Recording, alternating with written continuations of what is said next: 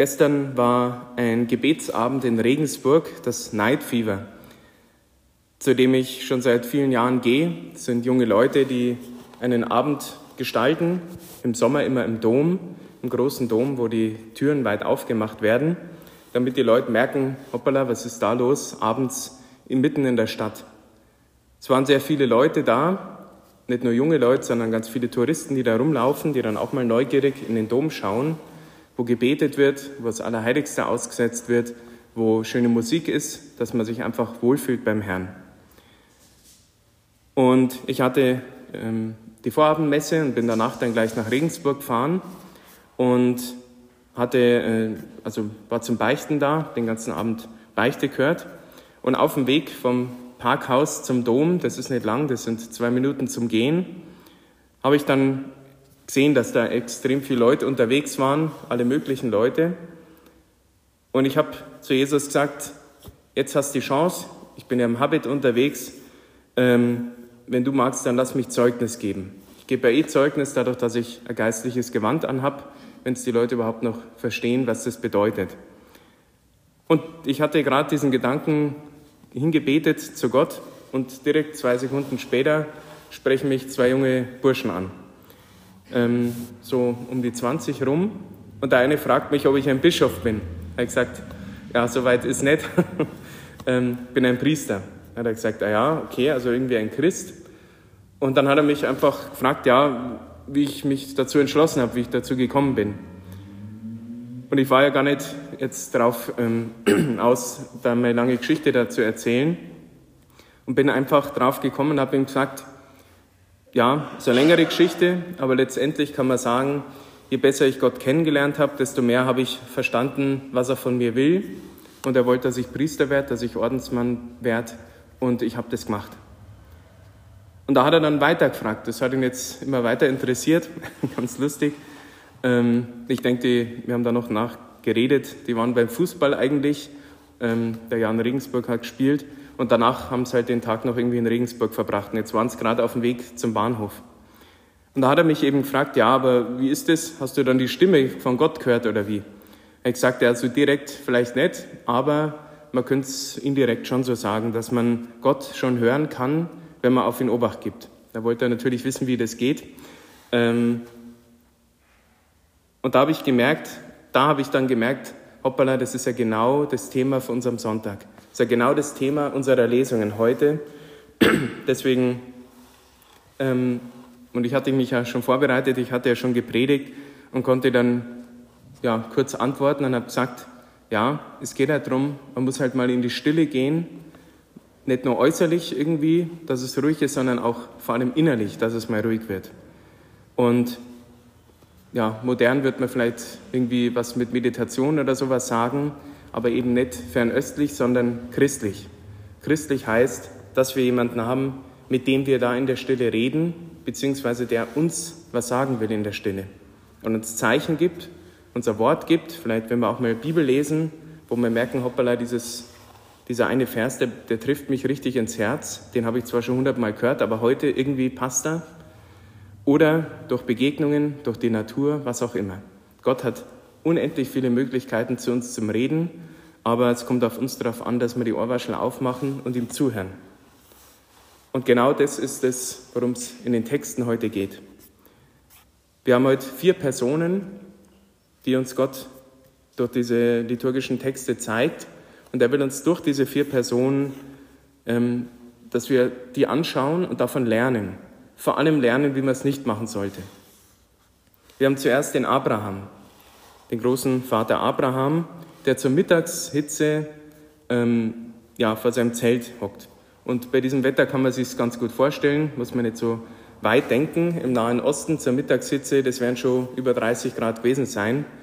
Ähm, das wird sehr heiß gewesen sein und wie man es normalerweise macht in so südlichen Ländern, da ist erstmal Siesta, da ist die Mittagspause. Man arbeitet in der Früh und am Abend, wo es halt angenehmer ist. Und genau in dieser Zeit kommen diese drei Männer, das wäre eigene Predigt, ähm, die stehen eigentlich für den dreifaltigen Gott, wird da auch mit mein Herr ähm, angesprochen. Und Abraham fällt vor ihnen auf die Knie. Und das hat man damals gemacht als ein Akt der Anbetung. Also Abraham hat irgendwie intuitiv gewusst, das sind nicht irgendwelche drei Männer, sondern anscheinend ist es Gott. Aber wichtiger ist eigentlich für heute, was der Abraham jetzt macht.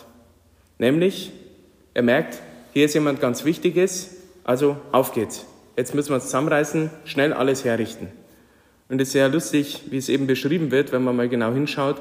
Er lief schnell dahin, er lief schnell dahin. Also der, der ist da richtig rumgewuselt, weil er sich um diese Männer kümmern wollte.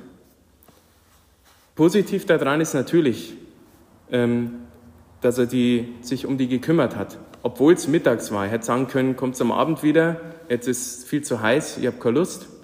Aber nein, er hat sich darum gekümmert. Und interessanterweise, er hat ähm, schon geahnt, was sie vielleicht brauchen. Er hat es ihnen dann ja auch gesagt, äh, die Füße zum Waschen, dass sie eine Ruhepause brauchen, was zum Essen und Trinken, also eine gescheite Brotzeit hergerichtet.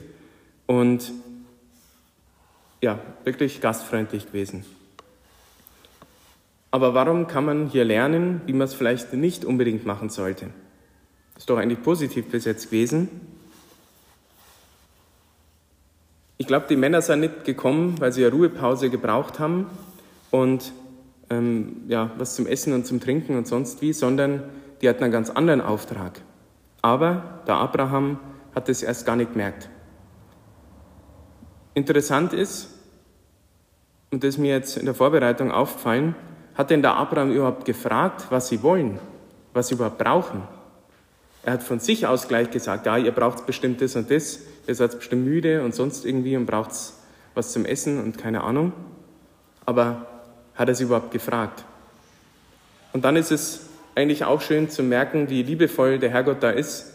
Und sie sagen, ja, dann mach erst einmal, tu wie du gesagt hast, ähm, richte das alles erst einmal her. Und dann haben sie gegessen und dann heißt es, dass der Abraham gewartet hat, während sie gegessen haben. Und da kann ich mir vorstellen, das war vielleicht dann der Moment, jetzt ist er mal zur Ruhe gekommen. Jetzt nach dem ganzen Stress mit der Herrichterei, jetzt haben die gegessen, er hat sie in Ruhe essen lassen und hat sich hingesetzt und war dann in Ruhe. Und genau da passiert es, was hier ganz wichtig ist. Jetzt kommt eigentlich das Anliegen von dem. Wo ist eigentlich deine Frau Sarah? Deswegen ist Gott gekommen in Form dieser drei Männer zu Abraham, weil Gott ihm sagen wollte, was er mit ihm vorhat, wofür er eigentlich bestimmt ist in diesem Leben. Auch wenn er schon alt war und seine Frau auch. Abraham sollte Vater von einem ganzen Volk sein, das sich Gott ganz besonders auserwählt. Das war eigentlich der Grund gewesen. Hätte vielleicht Abraham vorher mal gefragt, wäre es vielleicht schneller gegangen, hätte er sich den Stress erspart. Die zweite Person, die uns heute vorgestellt wird, die auch jeder kennt, ist die Martha. Und da kann man sich fast so ähnlich vorstellen. Hier haben wir einen Jesus mit seinen zwölf Aposteln und ja, ist nicht schwer zu erkennen, dass das viel Arbeit heißt.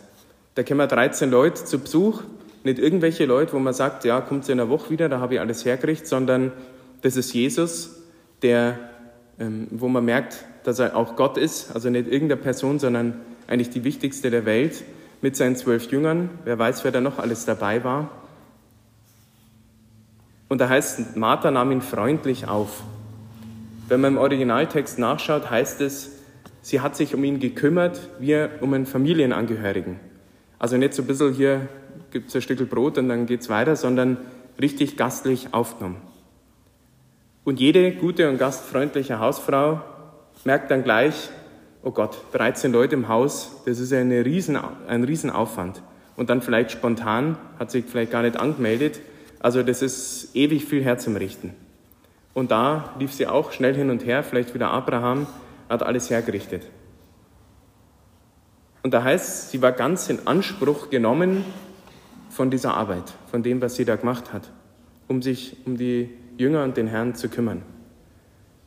Und wenn man das nochmal im Originaltext anschaut, dieses in Anspruch genommen sein, da heißt sie war völlig abgelenkt oder man könnte es auch übersetzen, sie war völlig durcheinander.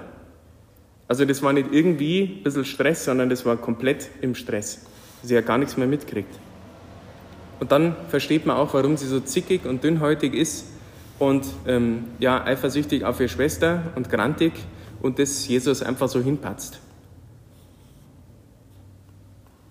Jetzt könnte man sich fragen, ja, was soll denn da negativ dran sein? Sie hat sich doch gekümmert, muss ja, mit 13 Leuten, die sind ja gewandert zu Fuß, die haben einen Hunger gehabt und so weiter und so fort. Und wenn Jesus kommt, um den will man sich ja kümmern. Das ist ja eben nicht irgendwer. Aber wir merken, irgendwas haut ihr doch nicht hin. Und Jesus sagt es ihr sogar ganz direkt. Auch hier könnte man sagen, genau das gleiche wie beim Abraham. Hat denn die Martha überhaupt gefragt, was die überhaupt wollen und was sie brauchen? Und da sagt eben Jesus zu ihr, Martha, Martha, du machst dir viele Sorgen und Mühen. Wie beim Abraham, sie denkt von sich aus, was könnten die brauchen, was ist jetzt dran und so weiter und so fort, aber hat ihn gar nicht gefragt vorher. Und da sagt Jesus, aber nur eines ist notwendig. Schau auf die Maria, die hat es gewählt, die hat sich ähm, da vorbildlich gezeigt. Und das ist die dritte Person, die Maria, die sich, wo nur zwei Sachen eigentlich stehen. Sie setzte sich Jesus zu Füßen und sie hat seinen Worten zugehört. Maria macht gar nichts. Sie setzt sich dahin und hört Jesus zu. Und da könnte man sagen, ja, super, das ist eine tolle Schwester, die andere äh, rennt sich die Hacken wund und sie hockt sich hin und, lässt, und genießt quasi den Moment und äh, ja, alle lassen sich da bedienen. Und trotzdem sagt Jesus, sie hat das Bessere gewählt. Also irgendwie komisch.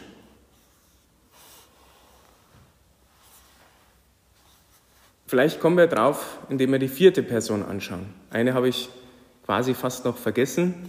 Ich habe es nicht ganz chronologisch jetzt aufgezählt. Die vierte Person, über die wir heute was hören, ist der Apostel Paulus. Und da geht es ein bisschen um was anderes, nämlich Paulus sagt,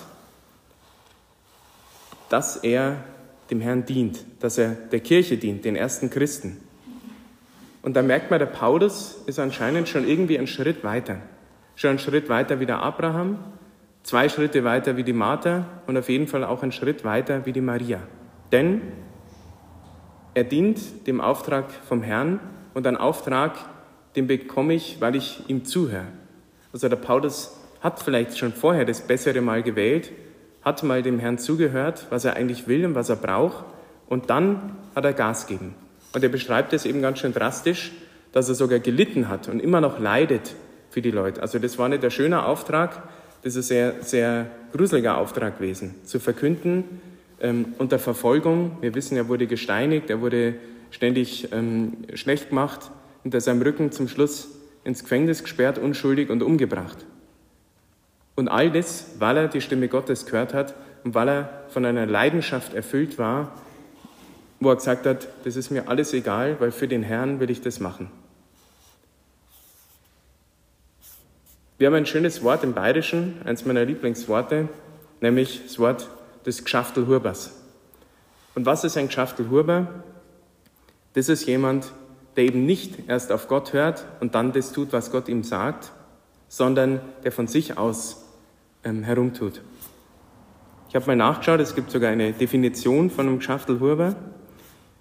Und da heißt, das ist jemand, der fast unangenehm eifrig und betriebsam ist und Betätigungen sucht, die er dann ganz besonders wichtig nimmt. Und da denkt man doch gleich an die Martha, die sich so wichtig nimmt, dass sie eben äh, ja, ganz grantig ist, weil ihre Schwester eben nicht die gleiche Aufgabe auch als wichtig empfindet. Also, was bedeutet das jetzt alles für uns? So viele Geschichten, so viele Beispiele, so viele Vorbilder im negativen, aber auch im positiven. Was will uns Gott durch diese vier Leute sagen? Gott hat nichts dagegen, dass wir arbeiten, dass wir uns kümmern, dass wir uns, andere, uns um andere kümmern. Ist ja sogar gut, ist ja wunderbar. Aber Gott will zuerst, dass wir zur Ruhe kommen, dass wir das Bessere wählen.